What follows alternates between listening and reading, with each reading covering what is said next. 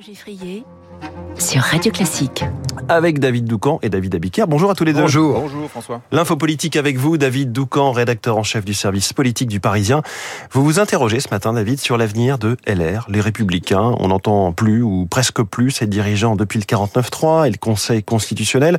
Quelle est la suite alors pour la droite? Oui, bonne question parce que lorsqu'on balaie du regard le champ de bataille des retraites encore fumant, on croit apercevoir, quand la brume se dissipe, les corps des leaders de LR. Ils bougent à peine.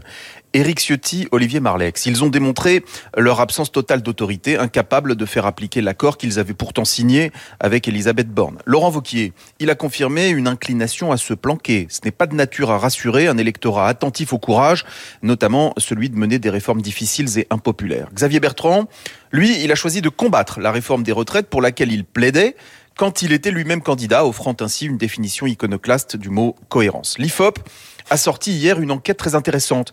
La question posée, laquelle de ces personnalités est à vos yeux la plus à même de rassembler l'électorat de droite dans la perspective de la prochaine présidentielle? Tout en haut du classement, c'est Édouard Philippe. 62% des sympathisants de droite citent son nom. En numéro 2, c'est Nicolas Sarkozy, avec 42%. Donc, un ancien Premier ministre d'Emmanuel Macron d'une part, mmh.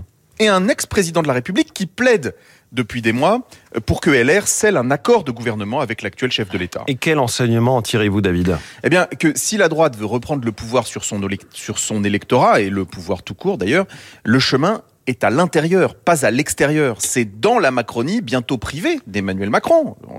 Vous l'avez bien tous en tête, il ne pourra pas se représenter.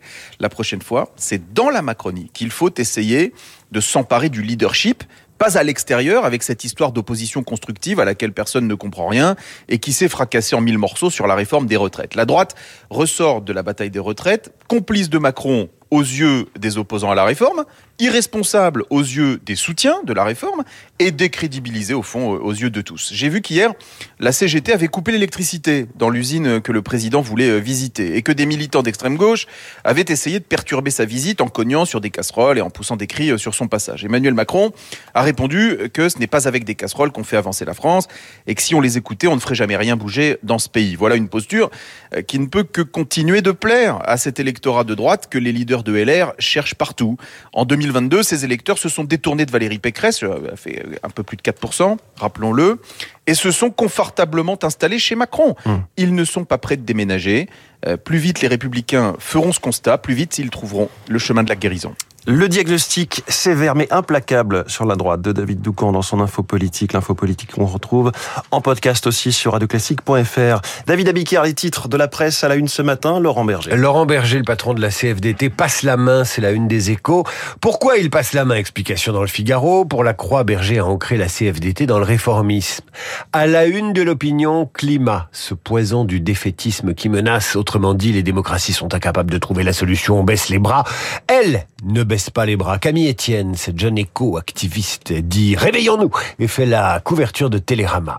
Macron en Alsace, retour âpre sur le terrain. C'est la une des dernières nouvelles d'Alsace et de quelques autres titres régionaux. Macron hué l'impossible retour, c'est la dépêche.